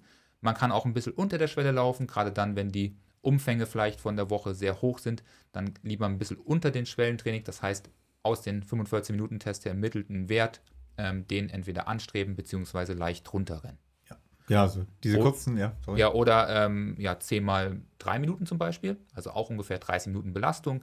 Vielleicht sogar 12 mal 3 Minuten kann man machen mit einer Minute Pause als Einstieg. Aber hier kann man dann auch die äh, Pausenzeit reduzieren, wenn man da gute Erfahrungen mitgesammelt haben, runtergehen auf ähm, 30 Sekunden Pause. Dann ist es optimal, dann sinkt die Laktat, äh, Laktatstoff im Körper auch nicht so weit ab, dass der Körper sich wieder in der Pause erholt. Also hier 10 bis 12 Wiederholungen. Ein Anfänger können jetzt erstmal vielleicht 8 Wiederholungen dort an, anstreben. Ähm, und hier ist es wichtig, vielleicht so ganz leicht über die Schwelle zu laufen, weil natürlich die Pause und die ähm, Belastungsdauer ein bisschen kürzer ist. Oder ähnlich gut kann man zum Beispiel auch ja, 30 Mal eine Minute laufen. Ähm, hört sich erstmal brutal an und sehr hart an, aber ey, ihr läuft das Tempo auch über 45 Minuten durch. Ja. Deshalb könnt ihr das auch 30 Mal eine Minute laufen. 30 Mal eine Minute ganz leicht wieder über die Schwelle, vielleicht so drei, vier Sekunden schneller pro Kilometer. Ähm, dort die Minute absolvieren und dann auch 30 Sekunden Pause. Dann wird die Einheit auch nicht ganz so lang. Eine Minute ist dann oft ein bisschen zu lang, weil sich der Körper dann immer wieder zu schnell erholt, weil die Vorbelastung ja auch nur eine Minute gewesen ist. Ja. Alternative geht natürlich auch am Berg. Diese beiden oder diese drei Komponenten kann man sicherlich auch am Berg ausführen, ist aber nicht ganz so einfach, weil die Berge irgendwann enden. Dementsprechend eine Möglichkeit, das auf dem Laufband zu machen. Sechsmal oder fünfmal sechs Minuten. Kann man auch sechsmal fünf Minuten oder sechsmal sechs Minuten machen, so. Ähm, ist auch eine Möglichkeit, auf dem Laufband das perfekt zu machen. Du hast das ja auch schon mal absolviert. Ähm, oder diese 1-Minute-Intervalle kann man auch sehr gut auf dem Laufband machen, indem man immer wieder ähm, eine Minute locker macht, beziehungsweise auch am Berg machen, indem man immer so ein bisschen wieder runter und wieder hoch pendelt. Ähm, für die, wo es schwer wird, so lange Berganstiege zu finden, sind sicherlich auch lange Bergintervalle eine Möglichkeit, 4 mal 8 Minuten, aber da wird dann oft auch die Pause wieder relativ lang. Deshalb versucht die Pause kurz zu halten, wenn es euch gelingt. Wenn ihr jetzt natürlich wieder runterlaufen müsst ähm, zum Ausgangspunkt, ist dann doch oft die Pause 6, 7 Minuten lang. Deshalb es geht noch gerade so, aber ist nicht ganz optimal. Oder längere ähm, Bergtempoläufe, das heißt wirklich mal ähm, 300 Höhenmeter, 500 Höhenmeter am Stück hochlaufen, ähm, locker wieder runtertraben und dann nochmal einen zweiten Anstieg oder 40, 50 Minuten ähm, ja, Bergtempolauf, berghoch, 6 Kilometer Tempolauf im Flachen oder 8 Kilometer gehen da genauso gut. Genau, also alles, was so in die Richtung äh, möglichst lange Belastung im äh, Schwellenbereich angeht, wo die Herzfrequenz möglichst lange auch sich in dem Bereich aufhält, das ist so das Ziel von den ganzen Einheiten. Genau. Kürzere Komponenten sind auch, ähm, ja, 15 Mal eine Minute kann man zum Beispiel auch laufen, aber dann müsst ihr deutlich über die Schwelle laufen, weil dann natürlich da 15 Minuten Belastung nur drin sind. Das heißt, dort äh, baut sich nicht genug Laktatstoff auf, wenn ihr das zu locker macht. Dort ist es eher in Zone 5 zu absolvieren. Aber auch das wäre zum Beispiel eine gute Einheit, um die Laktatverträglichkeit zu verbessern und zu trainieren. Ja, genau. Also ich denke mal, damit den Einheiten kriegt man da auf jeden Fall was zusammen. Mhm. Genau. Oder auch, wie du sagst, einfach mal einen Tempolauf machen, einen Crosslauf mitmachen, ja, Fahrtspiel zum Beispiel. Auch Fahrtspiel. Fahrtspiel mit kurzer Pause. Also jetzt nicht ein Fahrtspiel, wo ihr die, die Intervalle, weiß nicht, mit drei Stück auf der Strecke gut verteilt, sondern wirklich ähm, fünf Minuten zügig über den Trail, dann kurz ähm, eine Minute, anderthalb Minuten Pause, dann drei Minuten Tempointervall, bisschen zügiger eingebaut, dann mal wieder eine Minute Pause, zwei Minuten Pause, also kurze Pausen reinbauen, immer wieder ähm, aggressiv laufen, wieder locker laufen, wieder eine kurze Pause und wieder aggressiv laufen ist halt auch eine super äh, Möglichkeit. Und dann seid ihr nicht so gebunden an so ja, strukturierte Intervalle. Wer das nicht mag, dann kann man das ein bisschen ans Gelände anpassen. Weiß nicht, lauft ihr drei Minuten den Berg hoch, dann lauft ihr eine Minute den Berg wieder runter und den nächsten Anstieg dann wieder entsprechend zügig berghoch. Und wenn er fünf Minuten dauert, dauert er fünf Minuten. Wenn er nur in zwei Minuten äh, dauert, dann habt ihr einfach ein kürzeres Intervall, müsst aber dann auch ein bisschen härter reingehen. Ja, genau. Also auch eine Möglichkeit, das gut zu machen, denke ich mal. Mhm. Genau, also so viel zu den äh, verschiedenen Einheiten, die ihr machen könnt. Genau. Also, würde sagen, macht für alle auf jeden Fall noch Sinn im Moment. Für fast alle, mhm. außer die, wo jetzt schon näher vor den Wettkämpfen stehen. Aber da macht es auf jeden Fall Sinn, ins Schwellentraining zu schauen. Genau, und das Gute ist auch, ähm, da wieder Bezug zum Double Threshold von äh, Felix Vortrag. Ähm, ja, die Intensität ist nicht ganz so hoch äh, an der Schwelle. Man kann das eigentlich recht gut sich davon auch erholen. Das heißt, man kann dann schon am Wochenende vielleicht auch den langen Lauf im Fokus setzen, den schon ein bisschen erhöhen, ein bisschen verlängern, ähm, weil man dann ähm, sich vielleicht von diesen zwei Intervalle pro Woche nicht ganz so hart erholen muss, wie wenn man da wirklich fünfmal, sechsmal, drei Minuten so richtig ans Limit geht und sich richtig abschießt. Da braucht doch oft der Körper, auch wenn wir es manchmal nicht glauben, zwei, drei Tage länger, um da mal wieder richtig äh, im richtigen Bereich zu sein. Mhm. Gibt es bei uns auch als Trainingsplan auf der Webseite. Mhm. Findet ihr auch anaerobe Schwellentrainingspläne. Unter Trainingspläne äh, könnt ihr die mal könntet ihr die auch äh, erwerben. Gibt es bei Training Peaks dann von uns. Also ist auch eine Möglichkeit. Ja. Genau. Genau, vielleicht können wir ja doch noch mal kurz. Ähm, haben wir noch einen Punkt? Nee, nicht mehr. Ähm, noch mal ein, zwei Sachen für die ja, ähm, Punkte Werbung machen. Ja. Ähm, weil wir haben nochmal Kleinigkeiten geändert. Wir haben noch einen ähm, Technik-Workshop ähm, fürs Up- und Downhill. Hast du die Daten zufällig im Kopf? Genau, wir hatten ja bisher am 27. April einen Uphill-Downhill-Workshop, der war schon ausverkauft. Wir haben jetzt einen zweiten Termin auf den 28. April äh, noch gelegt. Also wer äh, noch einen Uphill-Downhill-Workshop bei uns hier in Füssen vor Ort machen will, kann sich den mal anschauen. Sonntag, der 28. April. Mhm. Ähm, Die- in einer kleinen Gruppe. Genau, so zwölf Leute wollen wir ungefähr machen. Ja. Die Workshops bauen nicht aufeinander auf, also man muss nicht Samstag und Sonntag da sein. Ähm, wir haben aber einen Workshop ursprünglich im, im Sommer gehabt. Da gab es jetzt noch nicht so rege Nachfragen, ähm, aber die anderen beiden sind jetzt fast ausgebucht, beziehungsweise eins ist ausgebucht. Wer jetzt auf jeden Fall nochmal ähm, ja, den Feinschliff für den Sommer sich sucht, kann dort im April vorbeikommen. Und bei Felix und Kim höchstwahrscheinlich, wenn alles Ja. gut geht, ähm, den Uphill und die Downhill-Qualitäten nochmal ein Stückchen verbessern. Ähm, für alle anderen, die noch irgendwas suchen, die Zut-Class ist noch am Laufen. Also für alle Teilnehmer, die jetzt noch unbedingt beim Zut ähm, ja, ein bisschen mehr ähm, ja, Feedback brauchen, ein bisschen mehr Rückmeldung auf die Trainingspläne und sechs coole Vorträge, die können sich jetzt nochmal in der Zut-Class anmelden. Wer sich jetzt dort aber schon den Trainingsplan erworben hat, gar kein Problem. Den Trainingsplan gibt es ja sowieso in der Zut-Class ähm, dazu. Der kann dort aber auch mit etwas Rabatt ähm, die Zugklasse noch buchen, wenn er sich für die Vorträge interessiert. Da uns einfach nochmal schreiben, dann kriegt er entsprechend den Rabattlink oder Ja, Rabattcode. genau. Also wer den Zug Zugspitzplan sich schon gekauft hat, sich jetzt vielleicht sagt, hey, wäre ganz cool, wenn ich den mit anderen Leuten zusammen machen kann, ähm, gleichzeitig eine WhatsApp-Gruppe habt zum Austausch über den Plan und dann auch noch Vorträge kriege, dann ähm, meldet euch bei uns, dann bekommt ihr euren Plan entsprechend als Rabatt äh, erstattet Mhm. für die Zut-Class. Alle anderen, die äh, die Zut-Class teilnehmen wollen, die Class geht Ende Februar los. Dann startet nämlich auch der Trainingsplan. Also da, wer Bock hat, da wie gesagt mit anderen zusammen den Plan zu absolvieren, meldet euch da noch an, beziehungsweise informiert euch bei uns auf der Webseite. Ja, also ähm, gerade die WhatsApp-Gruppe ist, glaube ich, cool. Also die ist jetzt gestern eröffnet worden, da ist jetzt noch nichts passiert, aber ähm, die war zumindest gerade in der äh, VZ Max Class halt eine riesen ähm, Bereicherung für alle Athleten und man konnte dort sich austauschen. Wir haben da auch unser Feedback dazu gegeben und Fragen beantwortet. Also da kann man sich sicherlich auch äh, mit nötigen Hinweisen und Tipps nochmal für das Rennen versorgen. Also da war auf jeden Fall eine große Bereicherung und man hat einfach auch die Möglichkeit, ähm, in den Vorträgen seine individuellen Fragen zu stellen und einfach nochmal was zu wissen zum Trainingsplan, zum Rennen, zur Vorbereitung. Aber wir haben natürlich auch die Vorträge genauso aufgebaut, dass ihr dort ähm, Step by Step auch informiert werdet und dann umso näher wir der Zugspitze kommen, auch die Informationen bekommt, die notwendig sind. Genau. Genau. Ansonsten ähm, für alle Läuferinnen auch nochmal der Hinweis, Trail Running Camp im Ahrntal im Südtirol ähm, im Oktober. Wer nochmal einen coolen Abschluss für die Saison sucht, kann sich da nochmal informieren. Auch hier nochmal bitte der Hinweis, meldet euch dort ähm, zeitig an, weil auch da die Plätze rar sind und wir die Hotelbuchungen dann ähm, ja, aufgeben müssen oder nicht mehr halten können. Genau. Also das sind noch die Möglichkeiten, die ihr habt. Also informiert euch gerne bei uns auf der Webseite über die ganzen Sachen. Seid da mit dabei. Mhm. Es bestimmt, wird bestimmt alles eine coole Veranstaltung. Für jeden sicherlich auch ein guter Mehrwert in der ganzen Thematik drin. Und wir freuen uns, euch da vielleicht zu treffen. Ja, genau. Ansonsten sehen wir uns jetzt in München.